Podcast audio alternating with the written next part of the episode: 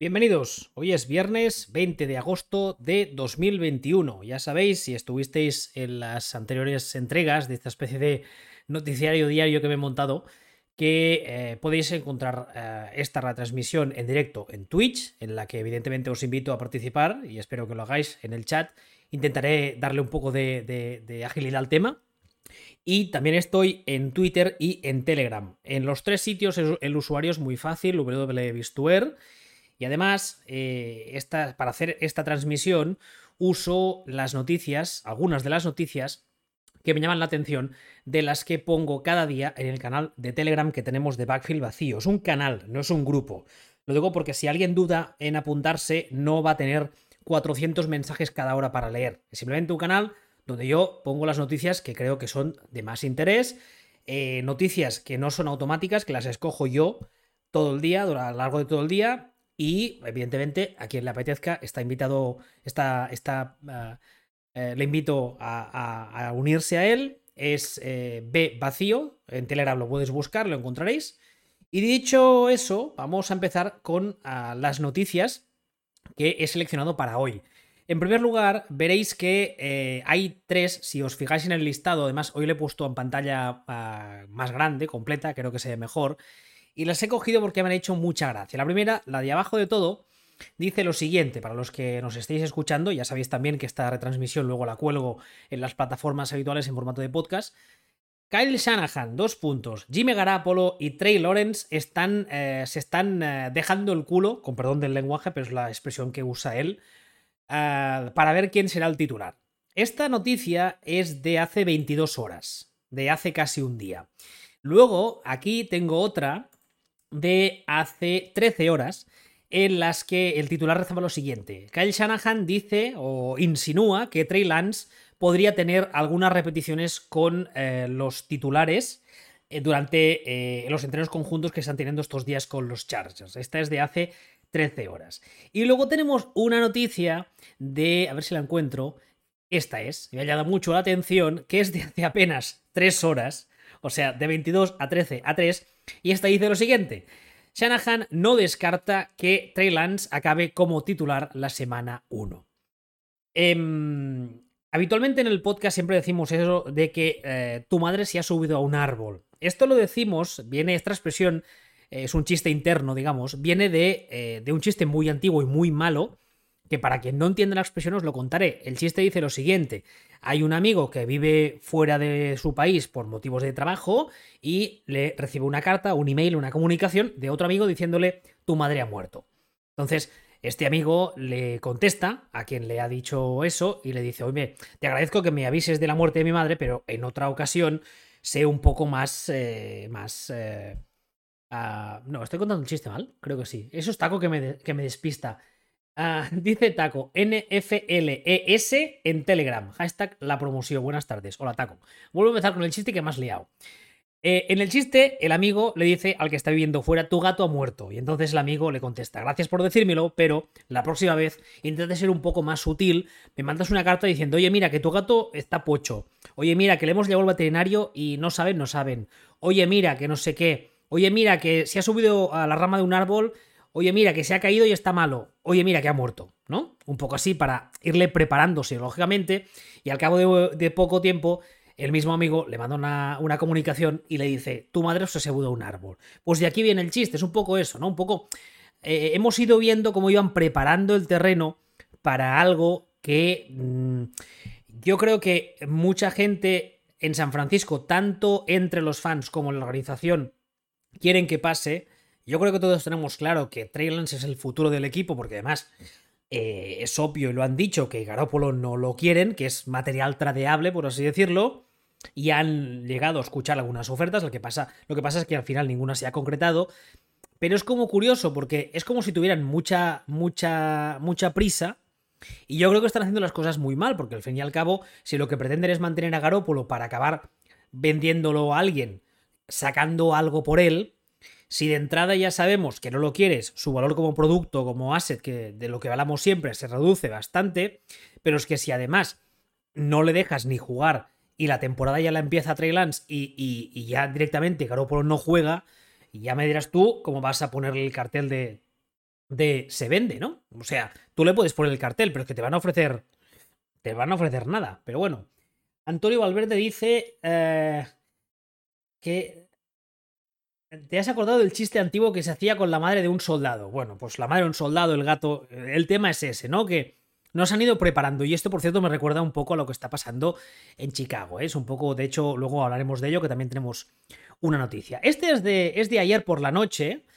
Eh, al parecer, en los eh, Las Vegas Raiders han despedido en los últimos días a varias personas y podrían tener un problema bastante serio con el fisco americano, porque al parecer, eh, ayer leí así una noticia de estas en diagonal, decía que desde dentro de la organización la justificación que se daba es que habían, y no riáis porque es lo que yo leí, habían olvidado hacer, declarar según qué cosas en la declaración de, lo que vendría a ser la hacienda americana, ¿no? Entonces, es un poco como, como un chiste, pero no deja de ser un poco un reflejo de lo que es la organización dentro del campo, eh, lo que está pasando fuera, ¿no? Es un equipo que sí, que se ha mudado a Las Vegas, con mucha pompa, han montado un estadio nuevo, muy bonito, muy, muy ahí, muy negro, ¿eh? en medio del desierto, muchas luces, mucha mandanga. Pero eh, a nivel de, de, juego, veremos qué pasa, porque Gruden en su día le hicieron un contrato inmenso, de 10 años por 100 millones de dólares, todo garantizado, con lo cual, si a él le echan, se irá para, para su casa cobrando los 100 millones igual. Y luego nos enteramos de cosas así, ¿no? Y es como un poco como qué feu, ¿no? Como decimos aquí en catalán, ¿qué, coño hacéis? cómo, cómo, puede ser que una empresa, porque al final los Raiders no dejan de ser una empresa, que tiene un capital tan inmenso, porque sin ser uno de los equipos puntales de la NFL o de los que más venden a día de hoy, sigue siendo una empresa con un valor de mercado bastante alto, que seguramente pasará del billón americano. ¿Cómo es posible que mm, pasen estas cosas y encima me, intenten convencer o nos intenten convencer de que se han olvidado de hacer mm, de añadir cosas en la declaración de Hacienda. En fin. A ver, veo que ya os, eh, habéis unido más. Uh, buenas tardes. Hola, ¿qué tal? Embutidos, hola, buenas tardes. Matt Castle interceptado, me gusta mucho este nick. Dice, yo no vi nada espectacular de Trey Lance en el primer partido. Una cosa es lo que te venga bien para preparar el futuro, pero no creo que ahora mismo Trey consiga mejores resultados que Garópolo. Yo también lo creo. Yo la verdad es que en el debut tampoco le vi nada espectacular. Así como el debut de, Justin Fields fue bastante bueno, teniendo en cuenta mm, lo que ya hemos dicho, ¿no? Que es un debut en pretemporada, que además jugaba contra un discípulo de Belichick, con lo cual estoy convencido de que no le enseñó todas sus cartas, ni mucho menos, que falta ver qué pasaría en temporada regular, etcétera, etcétera. Pero ese debut lo ves y dices, mm, quiero ver más. O sea, sí, estoy ilusionado, si eres, especialmente si eres de Chicago. Pero en el debut de Trey Lance es como, bueno, vale, bien. Sí, vi cosas que me gustaron, vi esa movilidad tan marca de la casa Shanahan que le puede gustar a, a Shanahan para sus esquemas. De brazo no va mal, sí, pero no vi nada espectacular. Entonces, que se estén planteando sentar a un Garópolo al que, insisto, quieren vender, por un chico que no tiene ninguna prisa en debutar, es una, es una decisión muy poco Niner. Porque en los últimos años, a Sillon Ball y a mí nos habréis oído muchas veces decir en el podcast que tanto la organización como, como John Lynch, que al final es su cabeza visible, que es el general manager, muchas veces no, no estaba siendo el más listo, simplemente se limitaba a no ser el más tonto. Y con eso la NFL muchas veces ya tiene suficiente. Pero en cambio esta decisión es un poco como rara, como precipitada, como muy poco Niner, ¿no? Es un poco raro, pero bueno. Jasuk dice, muy romba el estadio. Sí, sí, totalmente. El estadio de los Raiders, de, hablábamos ahora de ellos, es como una rumba en medio del desierto. Tiene hasta la misma forma, es acojonante. Si al debes levantar la cabeza viendo lo que hace el hijo, tono irónico. sí, porque Al Davis en su día también había tomado algunas decisiones de, de tela manera. Front Seven dice, hola Olita. Hola Fernando, ¿qué tal? Sigamos con más noticias. A ver, esta también es de ayer por la noche. Eh, creo además que fue Fer quien la dijo en el chat y la comentamos un poco por encima. Que habían sacado a Carl Lawson, al defensive end de los Jets, del entreno en carretilla y que en ese momento, durante la transmisión, la noticia que salía es que se sometería a una resonancia magnética para ver el alcance de la lesión. Por desgracia, eh, al cabo de nada, al cabo de apenas unas horas, supimos que tiene una lesión, eh, una ruptura en el tendón de Aquiles lo que le obligará aunque no quiera, a perderse toda esta temporada 2021. Eso es un golpe bastante duro para los Jets, porque también hablamos de ellos ayer. Los Jets, eh, su nuevo head coach es un señor de background completamente defensivo, como es Robert Sale. Eh, en los Niners se caracterizaba por ser una defensa muy agresiva. Yo ayer ya dije que una cosa es tener a Joey Bosa y montar una defensa alrededor, y otra cosa es no tenerle, pero bueno, el modelo defensivo entiendo que no va a cambiar. Pero claro, y tal y como yo lo veo sobre el papel, al menos esta defensa iba a pivotar mucho alrededor de este jugador. Entonces, esta baja es muy dura, es muy dura. Antes siquiera de empezar, con esta baja pueden tener muchos problemas los Jets. Espero que no, pero es lo que me parece. Eh, dice Front Seven, no fui yo, creo. O a lo mejor sí, o a lo mejor otro Fer. Eh, Mm, bueno, no sé. Yo juraría que fuiste tú, pero vamos, que si no fue Fernando, fue otro de los que estaba ayer en el chat. Y, salió ayer, y cuando dejamos, cuando cerramos la transmisión, la noticia que teníamos era esa, ¿no? Que se iba a someter a una resonancia magnética. Y finalmente, pues al cabo de un rato se, comprobó que no, que la cosa, pues. Se han cumplido todos los pronósticos negativos y se perderá toda la temporada. Más cosas, más cosas. esta también, esta la he visto hoy, es de hace unas cuantas horas también. El titular dice, Dak Prescott espera volver de su lesión de hombro para el partido inaugural de la temporada de los Cowboys contra los Buccaneers. También salió un poco el tema ayer o antes de ayer, no me acuerdo. Eh, de momento en pretemporada no va a jugar ni un solo snap. Em, esta lesión se ha producido básicamente porque Dak Prescott ya venía de una lesión la temporada pasada y cuando empezó a entrenar en el training camp, en los OTAs y empezó a entrenar un poco en serio y a lanzar, psicológicamente supongo que su cuerpo le hacía corregir o había cogido vicios de técnica durante los meses de recuperación para no para intentar aliviar, digamos, no cargar tanto la zona de la lesión y eso ha provocado que por un eh, sobreesfuerzo se lesione otra parte del cuerpo. Eso es algo muy habitual. El problema es que es el brazo de lanzar y el problema es que eh, viene de unos meses de parón, porque si no recuerdo mal se lesionó la semana 2 o la semana 3 de la temporada pasada. Si no recuerdo mal, estoy hablando de memoria, por lo que lleva unos cuantos meses de parón. Entonces, no tener ningún tipo de actividad de juego real, a velocidad de juego más o menos real, y plantarte la semana 1 a debutar contra los actuales campeones que tienen una defensa de toma pan y moja, yo lo veo un poco arriesgado, pero Claro, si tampoco tienen otra opción porque el hombro tiene que sanar, pues, pues claro, tiene que sanar. Y esta la he puesto porque a colación de esta he visto una hace un rato, que es la siguiente. Durar dice, ¿por qué los Cowboys no tienen a un veterano eh, probado detrás de Dak Prescott? La verdad es que el año pasado tuvieron a, Andy Dalton, que pese a no ser santo de mi devoción, no lo hizo del todo mal, teniendo en cuenta que el equipo alrededor se iba cayendo a trozos y que Mike McCarthy alias eh, Cementerio de Canelones, es el head coach. Pero este año eh, no. Este año, de hecho, los backups, eh, no recuerdo quiénes son, pero no son jugadores con experiencia, ni mucho menos. Entonces, mm, muchas veces se dice que un equipo, un equipo NFL, digamos que el, el puesto de quarterback reserva es importante en el sentido de que evidentemente es el reserva y tú tienes que tener un titular de garantía probada y de calidad probada, pero no puedes tener un reserva del montón, porque si se te rompe el quarterback titular, lo cual puede pasar con cierta facilidad en este deporte, em, no te puedes quedar con el culo al aire. Y es un poco lo que les está pasando a los Cowboys, ¿no? Que si se rompe Doug Prescott, o ahora que estábamos diciendo que igual no llega la primera semana, nos encontramos de que el titular de, los, eh, los Cowboys ahora mismo lo voy a buscar porque no sé quién será. A ver, da Houston, no. Dallas. Vamos a ver quién es el reserva de Doug Prescott a día de hoy. Según esto, es Garrett Gilbert, de Unido, y luego es eh, Dinucci, que ya empezó algunos partidos el año pasado. Y bueno, y bueno. No sé. Pues bueno, pues según esto, según Orlats, que es bastante fiable, el eh, reserva a día de hoy de Doug Prescott es Garrett Gilbert. Y bueno, pues ya veremos qué pasa.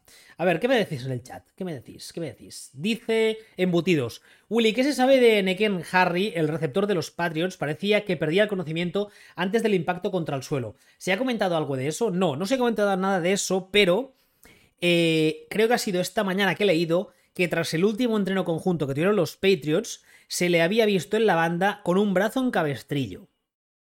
Y no he leído nada más durante el día.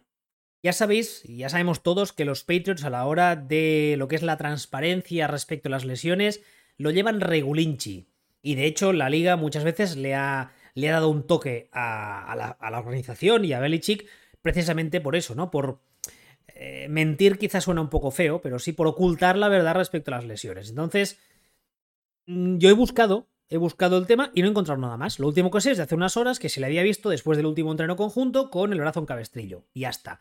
Del tema de la conmoción no he leído nada, por tanto entiendo que igual se quedó, se quedó en un susto. Más cosas, ya Sux. Hablando de los Raiders y Gruden. Ayer hubo hostias en el entreno conjunto con los Rams y Gruden cogió a los suyos y se los llevó en mitad del entreno. Sí. Sí, eso lo vi y me llamó mucho la atención porque justamente ayer cuando cerramos el, programa también hablamos de Antonio Brown que se había dado de hostias y que Arians mm, más o menos había venido a decir que a mí me la pela. en ese estilo tan, tan suyo que tiene Arians como de Mm, un poco una mezcla entre Zen y no me toques los huevos. Em, es curioso, ¿no? Porque estamos leyendo esto de las tortas en los entrenos, está siendo algo más o menos habitual, está pasando muchos entrenos conjuntos, y el único que ha cogido a su equipo en plan berrinche, en plan, pues el Scattergories es mío y me lo llevo, ha sido Gruden. Y hombre, a ver, yo no, yo no abogo porque la gente se dé de tortas de forma habitual, pero en este tipo de, de entrenos, y si la cosa Perdón, y si las cosas no se salen mucho de madre, que te des un poco de leña con el rival, pues tampoco viene mal, ¿no? Y que cojas un poco de tierra a ciertos equipos, que luego igual te los encuentras en la temporada regular y eso te sirve para motivarte un poquito más, tampoco viene mal. Entonces, la reacción esta de, ¡ay, pues yo me enfado y me voy! de Gruden es otra más a lo que decimos de que los Raiders desde fuera te dan la sensación de que son un poco un circo, ¿no? Pero bueno, dice Front 7, llevo entrando aquí tres días y no se habla de Najee Harris. Vamos a, vamos a abrir el melón. Najee sí o Najee no. No sé si queréis contestarle. Yo de momento no... El melón no es lo mío, me gusta más la sandía. Jaja. Eh, Matt Castle interceptado. A lo de Prescott desde el entorno Cowboys no se le está dando demasiada importancia. Yo creo que no lo fuerzan en pretemporada, pero sin problemas. Supongo que te refieres a que sin problemas llegará a temporada regular. Bueno, pues oye, pues si es eso, pues ojalá. Lo que pasa es que también puede pasar una cosa.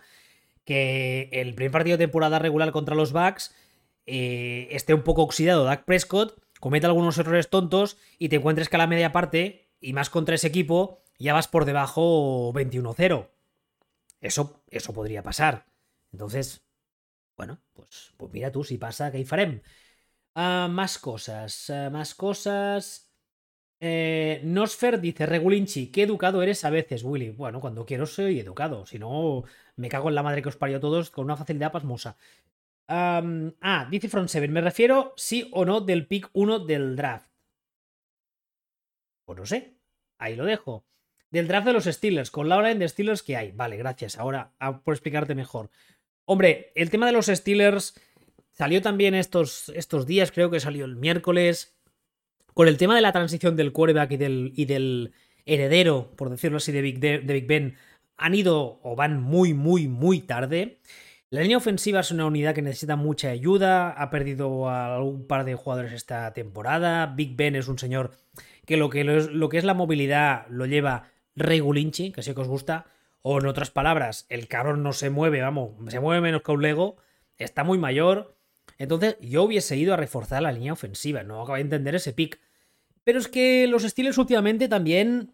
Yo creo que el, problema que tienen los Steelers es que les juzgamos por la, mística, ¿no? De, Pittsburgh, de los anillos de los 70, gran organización, el rollo ese de no cambiar de head coach cada dos por tres para dar estabilidad. Y si esas mismas decisiones las cogemos y en vez de los titulares ponen Steelers no sé qué, cambiamos el Steelers por otro nombre de otra franquicia, los pondríamos a parir, pero, pero que gusto. Entonces, no sé, llevamos unos cuantos años así un poco, un poco raros en Pittsburgh. más. Más, más, más. Jasux. Uh, Justin Perpol se está relamiendo los siete dedos y medio pensando en un Prescott a medio gas. Eh, Jasux, ¿es posible que no sepas cómo meter más bromas de dedos y eh, Jason Pierre-Paul y estés forzando un poco la máquina? Yo lo dejo ahí, ¿eh? Taguelo dice, Big Ben se mueve menos que las rodillas de un Playmobil. Sí, señor. Sí, señor. Cada vez peor, además, ¿eh? Entonces, si tu línea flaquea, mm, bueno, pues ellos sabrán tú. Ah, sí, sí, sabe cómo meter vas bromas, dice Front Seven. Pues oye, Jasux, adelante. Yo mientras sigo con las noticias. Más cosas, más cosas que me han llamado la atención. Aquí hay una. Ayer jugaron un partido de pretemporada. Si no lo visteis y lo queréis ver y no sabéis el resultado, eh, dejad de escuchar, ¿vale? Básicamente, por ahora solo diré, ganaron los, los Patriots a los Eagles con, al menos si miramos el resultado con bastante facilidad. Pero es lo de siempre, es un partido pretemporada y además hay que tener en cuenta el rival, el momento del rival, porque yo creo que ahora mismo Filadelfia también es otro circo importante. Y ahora, pues parece ser que desde el partido de ayer todo el mundo alaba tanto el papel de Cam Newton como el de eh, Mac Jones. Yo he visto el partido y yo no creo que haya para tanto. Yo creo que hicieron ambos un papel muy bueno, sí, pero insisto, es pretemporada y hay que ver quién tienen delante y cómo está el equipo de delante. Entonces, ¿qué queréis que os diga? Lo que sí me pareció ver es que los Patriots, tengo la sensación que tienen un poco... Eh, la idea es eh, volver a las raíces esas de equipo machacón, de carrera, eh, pase muy corto y de ganar 4, 3, 4, 5, 3 yardas por jugada, de esas que desesperan, que de hecho al fin y al cabo cuando empezó Brady en los primeros años con esa plantilla que ganan sobrados con la defensa, que está Bravel, que está Teddy Bruschi, que está toda esa gente, era el game plan por excelencia de los Patriots. Era un rival rocoso y además es que cuando te cogían 7-10 puntos de ventaja te podías olvidar. Entonces, yo creo, tuve la sensación viéndolos, viéndoles ayer que es a lo que quieren jugar. Eh, Belichick ya salió a decir alabanzas de, los, de todos los Reymas que tienen plantilla. Creo que ayer más o menos de forma activa estuvieron tres. Los tres me gustaron mucho. Jugaron, corrieron los tres sin muchos problemas. Pero insisto, el rival también tiene que ver. Y el rival de ayer, yo ya he dicho estos días que a mí los Eagles me parece que están a una. a un mal partido o a una lesión de ser un festival del horror. Pero bueno. Um, Jasux dice: Mac Jones para lanzar pases con fuerza tuvo que hacer unos movimientos muy raros. Mac Jones yo no acabé de ver nada tampoco extremadamente raro, pero del que sí que vi una mecánica muy extraña fue de, de Cam Newton. Sobre todo porque dice que ha estado toda la offseason trabajando y rectificando sus mecánicas de lanzamiento. Y la verdad es que vi, vi una mecánica un poco rara, como, como, como si estuviese forzando mucho la parte final del release. Casi casi como un pitcher de béisbol, o sea, metiendo demasiado cuerpo detrás del balón en vez de, de hacer un release normal, digamos. Espero haberme equivocado, igual es que tampoco estaba un poco, o sea, también estaba un poco, eh, ¿cómo se dice eso? Eh, o sea, un poco oxidado, perdón. Pero no sé, veremos los próximos partidos. Perdonad que si no bebo, tanto dar la turra tanto rato seguido hablando, me ahogo. Ah, más. Eh, Nosfer dice, Cory Dillon, sí señor, esos Patriots de Cory Dillon, además, Cory Dillon es para quien no lo sepa o los que lleven poco siguiendo la NFL, es uno de los primeros jugadores que contrata Belichick, de esos que contrató a lo largo, o que ha ido contratado desde que están los Patriots. Eh, uno de esos jugadores que en su equipo, en su día estaban los Cincinnati Bengals, Corey Dillon, tenían fama de ser. Eh, yo recuerdo haber leído artículos donde le llamaban un first me, ¿no? Un tipo que era problemático, que solo daba por saco, que no estaba integrado en el equipo, no sé qué. Cory Dillon sale de Cincinnati mm, después de un montón de años haciendo un montón de yardas y siendo lo único bueno que tiene en ataque, puteadísimo, echando pestes de la organización, el equipo echando pestes de él, lleva, llega a New England, eh, le fichan por cuatro duros y se convierte en el caballo de batalla ideal de Belichick y es lo que le lleva a, sentar las bases de la dinastía Patriot, ¿no? Entonces es, muy curioso. Los apestados de Belichick, dice Jasux. ¿Por qué dices eso, Jasux? Me he perdido. Eh, eh, eh, eh, no sé, no sé. Bueno, sigamos, más noticias. A ver, que tenía más cosas por aquí. Más cosas que tenía. Estas ya están, estas ya están. Ah, esta me ha parecido curiosa.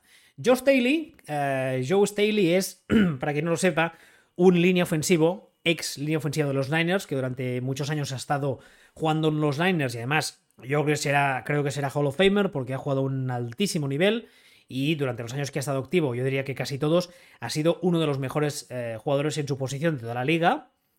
Eh, ayer se le vio en el entreno de los Niners, el entreno conjunto que tuvieron con los Chargers. Y el jugador ya había medio insinuado cuando se retiró que no podría estar alejado del juego eh, durante mucho tiempo porque realmente pues es un deporte que ama, etcétera, etcétera. Y que quería involucrarse de algún modo. Entonces los, Niners ya salieron a decir que si él quiere le ofrecen algún puesto en la, en la organización. No se concretó nada, yo entiendo que se ha tomado unas semanas de descanso después de retirarse, etc. Pero ayer se le vio en el entreno y se le vio hablando con varios jugadores y tal. Entonces, habrá que ver porque yo creo que es un tipo que si se pasa al coaching es un nombre a tener en cuenta y no me extrañaría que fuese de esos entrenadores, exjugadores entrenadores, que empiezan entrenando posición, al cabo de nada cogen cierta fama, pasa luego coordinador y en dos días lo tenemos de head coach. Eso no me extrañaría que pasase porque además Joe Staley en su día ya se decía que era un tipo eh, con un fútbol IQ muy alto. Se suele decir habitualmente que los niños ofensivos son tipos con una inteligencia bastante alta, bastante por encima de la media. Entonces, bueno, habrá que estar atento y, me parece muy bien, ¿no? Que los, que los equipos eh, recuperen de alguna forma a los exjugadores que han sido importantes en su historia y que les ofrezcan algún cargo, bueno, aunque sea muchas veces que son solo cargos un poco como el de Megatron, que ahora le han ofrecido ser embajador de los Lions y creo que por dos semanas de trabajo al año va a cobrar casi un millón de dólares, o sea, una burrada, pero bueno, está bien, está bien. A ver qué me decís en el chat, si me decís alguna cosa más. Dice, a ver, eh, Antonio Valverde dice, Cam jugó con la primera unidad de la línea ofensiva. Sí, ya lo vi, pero bueno, mm, respecto al equipo no tengo ninguna queja, yo lo que bien me gustó. Insisto otra vez más en que el rival está a día de hoy como está. Pero lo que decía es la mecánica de él, no sé. Jasux dice, cuando empezó a contratar a gente con problemas, hablando ahora de Belichick, en la liga e intentaba recuperarlos para la causa. Y al principio le funcionó hasta Hainsburg, creo recordar. Sí, sí, de hecho, eh, Corey Dillon, Rodney Harrison, que es un tipo que sale de los Chargers y cuando llega a New England, creo recordar que en ese momento era el jugador más multado a nivel individual en la historia de la NFL y tenía fama de ser un jugador extremadamente sucio. A Randy Moss, que cuando le recuperan está completamente desaparecido en Oakland después de un año ahí medio sabático rascándose las bolingas. Y alguno más habrá, pero sí, sí, eso lo hizo, lo hizo varias veces y le funcionó bastante.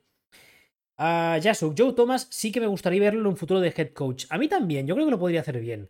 Pero bueno, no hay prisa, ¿no? Mm, es un señor que en su día cobró bien, yo entiendo que tendrá sus millones apartados, que no le faltará de nada y puede permitirse el lujo de estar, pues eso, entrenador de posición unos años, luego si alguien le ofrece una plaza de coordinador si le interesa, pues se va. Ah, y dice Nosfer, en New England tampoco se quedó corto, no sé de quién hablamos ahora. Si me lo explicas, te, comento lo que sea. Más noticias. aquí, esta también me ha llamado mucho la atención. Dice lo siguiente. Cliff Kingsbury, alias Krusty para los amigos, dice que no pretende revelar a los titulares que jugarán, eh, ni siquiera a los propios titulares. O sea, del partido que van a jugar contra los Chiefs, que es el segundo de pretemporada, eh, dentro del equipo nadie sabe quién va a ser titular. Pero es que tampoco lo saben los propios jugadores. Los Cardinals. Por un lado me caen bien. Y además los que me seguís, me leéis hace un tiempo, ya sabéis que a mí eh, la Texas Tech de Kingsbury me gusta mucho, es un, estilo de juego que a mí me gusta mucho, que es esta, perdonad, esta air, air muy abierta, mucho pase, yo soy muy fan, pero eh, ya tengo la sensación hace unos meses que se la va a pegar en la NFL. Y sí, es verdad, lo que dice John Ball tiene razón, que en una división extremadamente complicada, con un equipo de casi casi despojos, ha sacado lo que ha sacado. Eso es totalmente cierto. Pero el NFL muchas veces es muy injusta. Y es un señor que está en todas las listas de hot seat para acabar saltando si la temporada no va bien. Y tengo la sensación de que si le echan de Arizona, es posible que no tenga otras ofertas en NFL. Entonces, no lo sé. Podría volverse a New England. Este se podría considerar coaching tree de Belichick porque estuvo como reserva de, de Brady cuando era jugador en activo unos cuantos años. Así que no sé tú. Y es, es guapete. Y es muy majo el hombre. A ver, ¿qué me decís más? Eh, en New England tampoco se, se, quedó corto, dice Nosfer, y dice que hablaba de Rodney Harrison. No, ni mucho menos se quedó corto. Lo que pasa que eh, siempre tiene la sensación de que cuando pasó de San Diego a New England, no tanto por él, sino por todo el resto de jugadores que le rodeaban, pasó de ser considerado un jugador extremadamente sucio a ser considerado un jugador muy duro con ciertos tintes sucios, sí que es verdad, porque era un tipo... De hecho, hay un... ¿Sabéis este reportaje que la NFL hace de vez en cuando que se llama Football Life? En YouTube hay un canal que los tiene casi todos colgados, los podéis ver. Y si no, si buscáis en YouTube a Football Life, Rodney Harrison, seguro que lo encontraréis. Vale mucho la pena. Vale mucho la pena. Y te haces un poco la idea y un poco entiendes por qué el jugador es como es. Uh, di, Didlo, Didlo 1986 dice: ¿Crees que Kingsbury se la va a empezar a jugar si no se clasifican para playoff? ¿A jugar en qué sentido? ¿A jugar en qué sentido? Em, yo creo que si no se clasifican para playoff, se lo petarán sí o sí. Injusto no, es lo que creo. Y si la temporada va mal, mal, en plan de empezarla, por decir algo, 0-5, 1-5, 2-6, algo así, no descarto que se lo carguen a media temporada, lo cual me parece una auténtica mm, bemez, lo de cargarse un entrenador a media temporada. Y en este caso concreto, todo el rato estoy diciendo lo mismo. No me parece justo, pero en NFL sabemos que no es justa. Una cosa es lo que yo crea justo y la otra es la que puede pasar. Jasux dice, le van a echar si no entra en playoff o quizá sospechen ya de la hormiga Marvin. yo creo que el problema que ha tenido en esto, eh, ha tenido Kingsbury en estos Cardinals es jugársela con, con Kyler Murray. A mí no me parece un quarterback... Em, creo que la gente le tiene en mayor estima de lo que realmente es. Me parece un, un atleta bien, bueno, pero hay mucha gente que intenta forzar una comparación con Russell Wilson y yo creo que es, no es justa ni muchísimo menos, porque no se parecen mucho. Sí, son los dos bajitos, corren un poquito, se mueven bien, pero ya está. O sea, casi casi te diría que la, comparación acaba en son bajitos y negros. No hay más. Entonces, no sé, igual con otro quarterback a Kingsbury más de su, más de su estilo, quizá más físicamente corpulento y tal, le hubiese, le hubiese ido mejor. Eso, evidentemente, es un, es un what if, ¿eh? ahora que está de, de, moda la serie de Marvel. No podemos saberlo. Eh, universo Fringe, universo paralelo, pero es la sensación que tengo. Tajuelo dice: eh, Marciano Marvin, la hormiga era atómica. Sí, la hormiga Marvin no. Es Marciano Marvin o la hormiga atómica, cierto. vuelve a meter la promoción. Taco, hacerle caso porque si no va a parar, el tío pesado. Tiene un grupo en Telegram, hashtag la promoción. El grupo es NFLES, todo juntico. Hacerle caso que el niño, que si no se, se enfada conmigo. Ah, más, más noticias. ¿Qué tenemos más? Tenemos más, que hoy he tenido unas cuantas. Esta me ha gustado mucho también, me ha hecho mucha gracia. Evidentemente, estas te hacen gracia si no eres fan de los Broncos. Dice el titular, los Broncos están muy cerca de tener suficiente información para ah, eh, respecto a la competición entre, entre sus quarterbacks. Ya también hablamos de ello ayer. Big Fan Joe dice que no tiene todavía claro quién va a ser el titular. Y ahora sale esta noticia que es de hace 8 horas. Pero es que hace un ratito ha salido otra. A ver si la encuentro. A ver si la encuentro. Ah, mírala, justo encima. Al cabo de 7 horas, la anterior era 8, esta es de hace 7 horas. Que dice. ¿Es posible que la competición entre los quarterbacks de los Broncos se alargue hasta la temporada regular? Lo cual aquí ya me he descojonado. Vamos, me ha caído un huevecito por cada pernera del pantalón. Porque la verdad es que. ayer lo hablábamos aquí. Y cuando lees en Twitter a la gente, parece que todos tenemos. o sea, fuera de los Broncos, todos tenemos muy claro que la mejor opción o la menos mala es Bridgewater. Pero en Denver, que son los que les ven entrenar cada día, parece que no lo tienen tan claro. A ver, el hecho de que les vean entrenar cada día tampoco, eso se dice mucho, y tampoco es garantía al 100% de que sepan qué tienen que hacer. Porque el historial reciente de los Broncos con los quarterbacks es pamear en ochargota. Pero, no sé, es como una cosa que, insisto, desde fuera parece que todos la tenemos muy claro, y en cambio desde dentro de los Broncos te siguen... No sé si es que nos están vendiendo todos una moto y es mentira, y lo tienen decidido desde hace semanas, pero es muy raro, ¿no? Yasuk dice, todo lo que no sea que el, el titular sea el osito Teddy, me sorprendería mucho. Sí, sí, estoy completamente de acuerdo, es lo que, justo lo que decía ahora. Yo creo que te ofrece más garantías de, de, de no perder él partidos a día de hoy, Teddy Bridgewater, que, que Drew Locke. No sé, yo al menos lo veo así. Pero bueno, Sancho18 dice: Buenas a todos. Hola, ¿qué tal? Pregunta lo que quieras. Aquí estamos, rajando de los broncos ahora mismo. Sigamos rajando, más cosas. Patrick Mahomes dice que planea jugar hasta los 45. Bueno, la he puesto un poco a modo de curiosidad. Mm, evidentemente, supongo que cuando han leído esta noticia, los fans de Chargers, Broncos y Raiders han dicho, por favor, no, Diosito, haz que no pase. Pero eh, no sería de extrañar. O sea, la, lo que es la medicina deportiva y los tratamientos de las formas de trabajar, los rendimientos y tal, cada vez van a más. Mucha coñita con la tontería de Brady de los helados de aguacate, pero el buen señor, mm, cada dos por tres hay cuervas que le están preguntando la dieta esta que hace, ¿qué tal? Eh, a no ser que seas Big Ben, que Big Ben ya ha dicho que la dieta está, está muy bien, pero que, que, a él que no, que no, que no le empreñen, que él seguirá comiendo esas mierdas que come. Entonces, hombre, ¿por qué no? Si las lesiones las respetan, lo veo posible. Eh, además, entiendo, entiendo que por quien es su entrenador, a medida, y por quien es el mismo jugador, a medida que vaya perdiendo físico, que tarde o temprano va a pasar, Em, irá mejorando en cuanto a lecturas, etc. Entonces, claro, es un señor que si partimos de el, punto de partida es un brazo, por decir algo, de 0 a 100, potencia 99, por decir algo, si pierda un poco de fuelle con los años, seguirá estando en la parte alta de la tabla, con lo cual, pues, pues ¿por qué no, no? Eh, dice Jasux, justamente lo que decíamos ahora, ¿no? Si hace la dieta Brady, quizá llega a esa edad. Sí, no, llegar a esa edad a no ser que le atropelle un camión, Dios no, lo quiera, va a llegar. El tema es cómo, ¿no? A, ver si es capaz de competir al más alto nivel como Brady, que bueno, lo de Brady es... Yo creo que a este señor, muchas coñitas y tal, pero yo creo que dentro de unos cuantos años eh, se le estudiará y se le pondrá como ejemplo de deportista profesional. Pero bueno.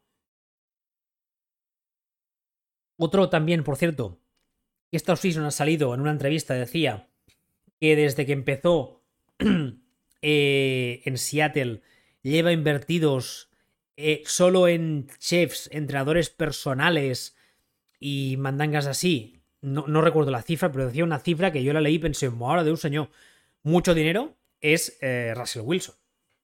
Es otro, otro quarterback muy inteligente, con un fútbol IQ muy alto, que también ha dicho varias veces que tiene intención de jugar muchos años, con lo cual es, es sensato, ¿no? Al fin y al cabo, eh, invertir en. Y, gastar dinero en, eso, ¿no? En chefs personales que te hagan una dieta medida, en tu fisio, en tu no sé qué.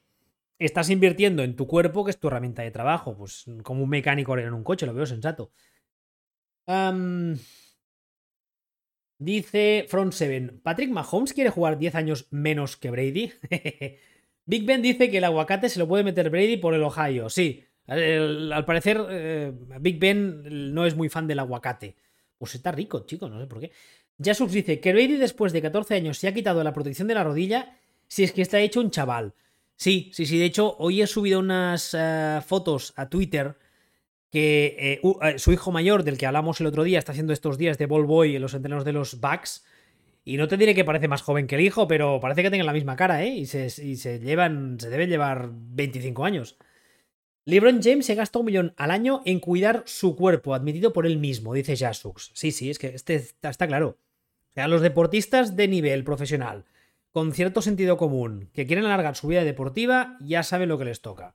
Gastar dinero en esas cosas, que si un chef, que si un masajista, que si un preparador físico, es, es, lo que hay. Pero bueno, al fin y al cabo son gente que si la cosa va bien y son buenos en su trabajo, ganarán mucho dinero. ¿Qué es un millón al año para LeBron James? Es mm, lo que yo llevo en el monedero ahora mismo, es calderilla. Sanchus18 dice: Yo creo que no, ya que el juego de Mahomes no es como Brady, ya que va más al contacto y eso le pesará a la larga. Brady no se juega nada al contacto y soy fan de Brady que conste. Sí, eso es verdad, eso es verdad. Por eso decía ahora que si a lo largo de los años va cambiando un poco la, la manera de jugar y va haciendo un poco lo que hizo Steve Young, ¿no? Que cada vez corría menos y se protegía más y pasaba más y además pasaba mejor. Yo creo que la, receta, por así decirlo, a seguir para que Mahomes dure muchos años es esa. Ahora mismo no parece seguirla. Ahora mismo le gusta más el contacto con tonto lápiz. Y eso es peligroso, porque claro, puede no pasarte nada y acabar el año magullado y ya está, y solo eso, entre comillas, o puede romperte en serio. Más cosas, más noticias. ¿Qué tenemos más? ah, ah, sí, esta también, una, una lesión de hace seis horas. Los eh, Cleveland Browns han anunciado que han perdido al linebacker Jacob Phillips eh, con una lesión en el tendón del bíceps para toda la temporada.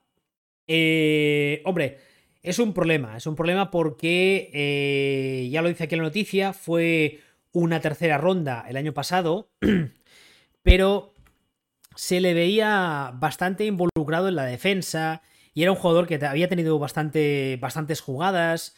Y la verdad es que será una baja. No es lo mismo que si perdiesen, por decir algo, a Miles Garrett, evidentemente. Pero creo que será una baja bastante importante. Es un poco una putada esta baja. Pero bueno, cosas que pasan. Marcellus Willy, que es un ah, ex defensive end de la liga, que ahora creo que está haciendo de comentarista en alguna parte, dice que Lamar Jackson merece más dinero que Josh Allen.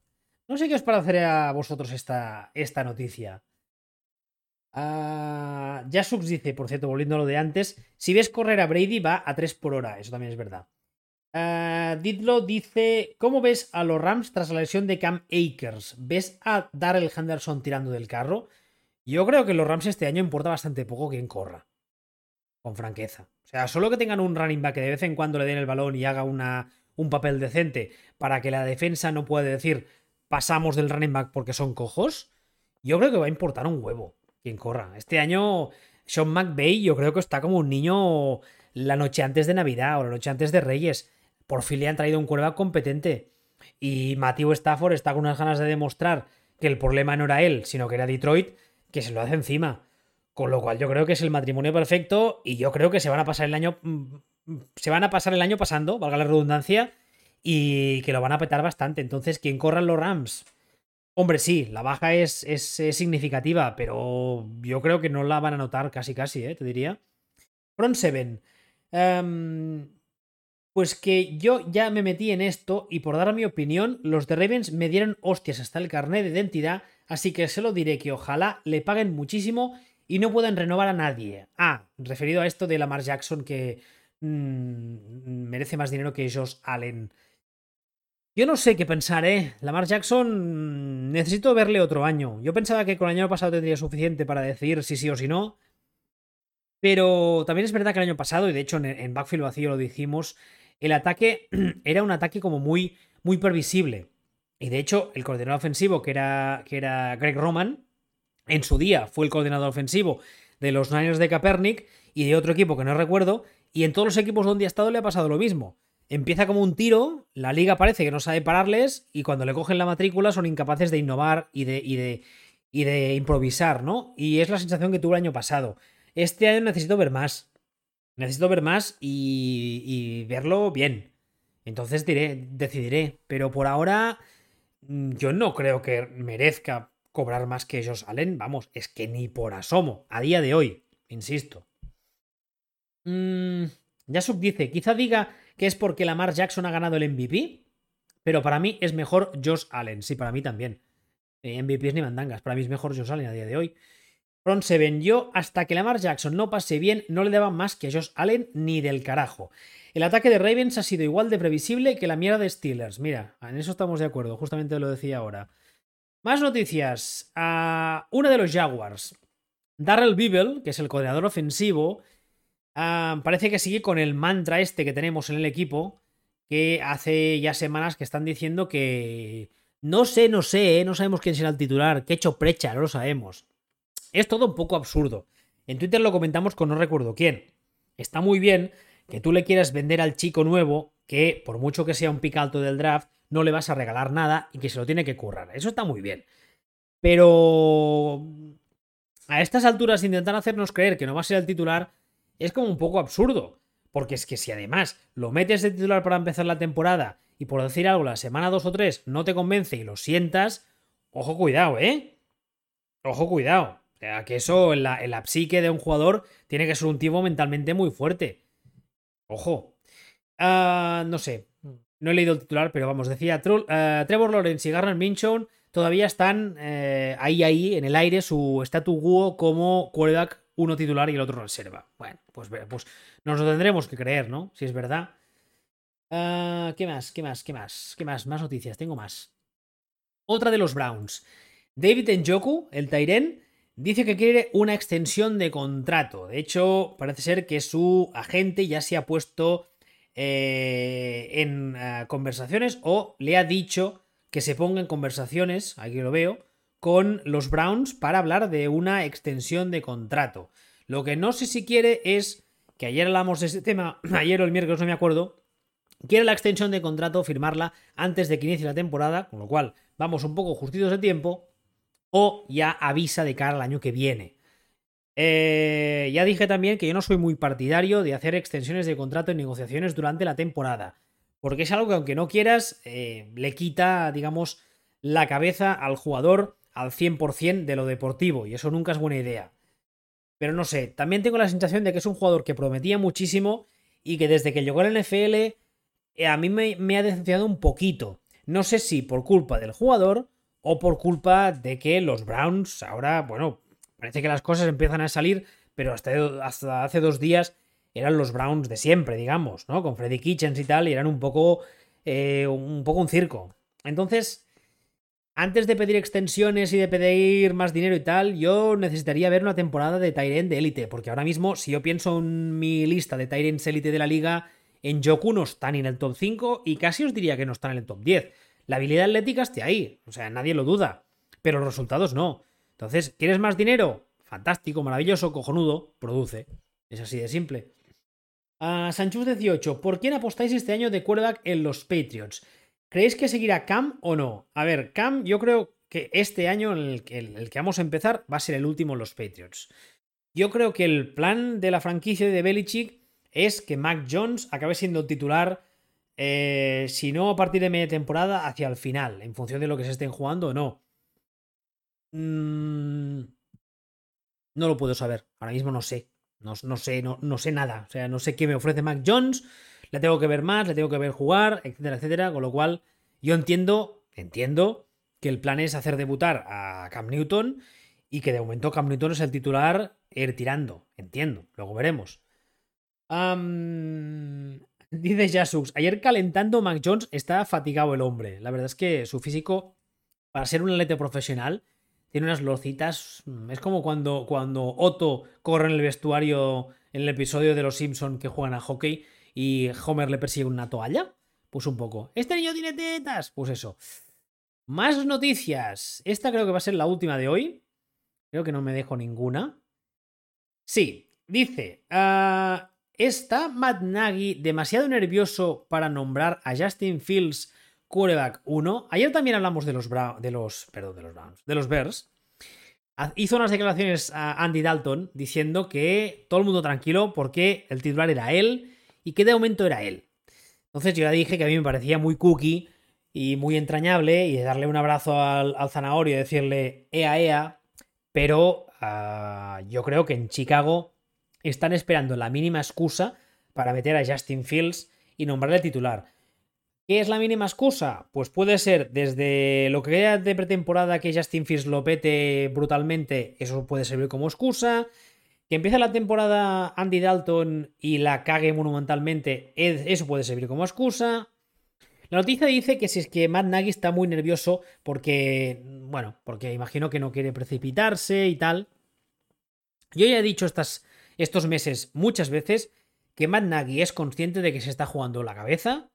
Yo creo que el GM ah, está ahí, ahí. Quizá no tanto como Matt Nagy, pero también. Y yo creo que Nagy hará lo que sea si ve que la cosa se desmadra para intentar salvar su cabeza. Y eso nunca es buena idea, porque al final ese head coach está tomando decisiones pensando en el cortoplacismo y pensando en lo que es mejor o lo que cree que es mejor para él, no para el equipo ni en el largo plazo. Y eso puede ser muy peligroso. ¿Que le puede salir bien? Sí. Antes, cuando hablamos de, de Trey Lance, ya he dicho que de lo que hemos visto hasta ahora de pretemporada, Justin Fields es el quarterback que me ha gustado más. Pero era pretemporada. Y solo ha sido un partido. No sé si esta semana jugará o no al final, pero bueno, yo me gustaría verle más. Título dice, ah, pobre Dalton, no se lo cree ni su abuela. Sí, señor. Ya también lo dije ayer. Eh, está muy, está muy bien que lo diga, ¿no? Está, bueno, que se, se dé ánimos a sí mismo. Pero yo creo que cuando llega a casa después de entrenar cada día, la mujer le mira y le dice, ven aquí, ven aquí, Andy, que te voy a dar un abrazo. Porque ni la mujer de Andy Dalton se lo cree. Pero bueno, Jasux, están en plan que se lo hacen encima para poner a Fields de titular. Sí, sí. O sea, eh, ya llega un punto en el que es en plan, oye, mira, ya no deis más por saco, metel, si ya lo sabemos todos que queréis, ponedle el titular y ya está, tú. Y, vamos a hacer ver que, que, que, estos meses no han ocurrido y que era el plan desde el primer día meterle el titular y nos, nos olvidaremos hasta de Dalton y ya está. Pero bueno, no sé. Eh, no sé si tenéis más preguntas porque yo creo que no tengo más noticias, estas son las que más me han llamado la atención de hoy. Vamos a hacer un repaso rápido, no sea que hayan entrado algunas de última hora. Esto pasa mucho. Ah, mira, esta por ejemplo, hablábamos ahora de la extensión de contrato que quiere David Njoku, el terreno de Cleveland, y ya ha salido a declarar que se quiere quedar en Cleveland. En plan, eh, guiño, guiño, eh, en plan, quiero dinero, dádmelo porque me quiero quedar. Bueno, ah, dice, he estado en Cleveland a cuatro años, vamos para el quinto, no conozco nada más y me quiero quedar aquí. El, agente además de Njoku era Drew Rosenhaus, que es uno de los más conocidos en la NFL. Dice que lo despidió la semana pasada y dice que ese despido estuvo motivado por un conflicto entre él y su agente a la hora de sus deseos de quedarse en los Browns. Dice que ha indicado a su nuevo agente, que es un señor que se llama Malki Kawa, el nombre parece falso, pero bueno, que intente eh, conseguir un acuerdo que le mantenga en Cleveland. Bueno, pues muy bien. ¿Alguna noticia más que, pongamos, que podamos destacar? Eh, bueno, aquí hay una que dice: ¿Quién ganará el puesto de titular de quarterback en New England? Esa también es otra. Ah, Barry Sanders ha dado positivo en COVID, que no es que sea muy relevante, pero bueno, yo os lo comento. Y a ver si tenéis alguna pregunta más. Dice, eh, dice Yasuk, la semana que viene te preguntaré por Trask. Si juega esta semana, apúntatelo. Trask, el eh, quarterback que los Buccaneers draftearon de la universidad, si no me falla la memoria, de Florida y que en principio apunta como el heredero de Brady. De hecho, se le, se le draftea por eso, tipi, eso que se dice siempre de que es un tipo con mucho talento, pero que tiene mucho por pulir, que no tiene ninguna prisa por debutar porque está Brady al menos un par de años más, etc. Perdón, más. Front Sevens. Huskies, ¿cómo le veis? bla, bla. Haskins, ¿cómo le veis? Yo. Ya lo dije ayer o antes de ayer, no me acuerdo. Yo creo que si, se si les sale bien a los, a los Steelers, les ha tocado la lotería.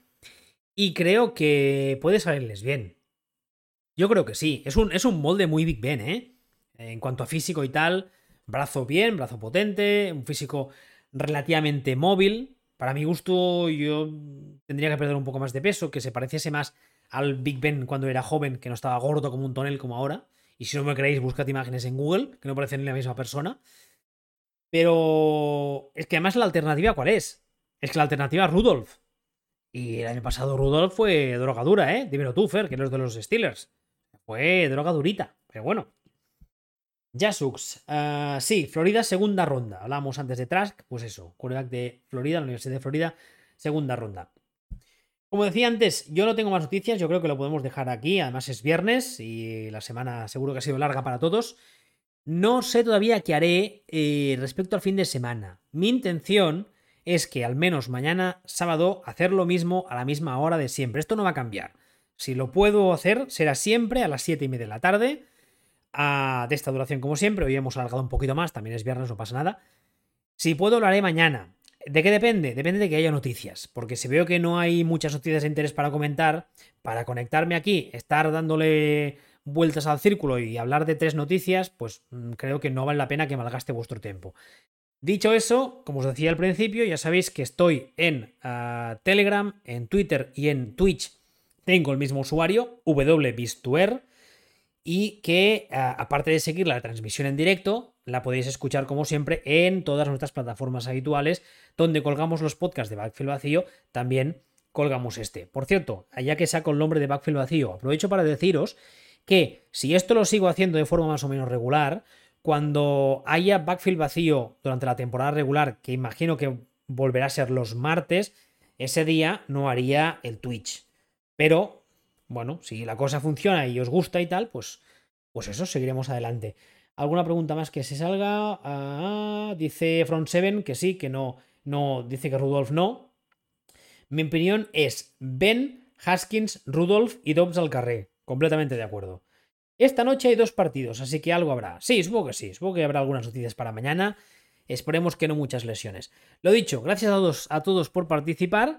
Y si tenéis alguna duda, comentario, lo que sea, ya sabéis, en Twitter tengo los DMs abiertos, si no en Telegram y si no, willy.footballspeech.com. Eh, hasta mañana.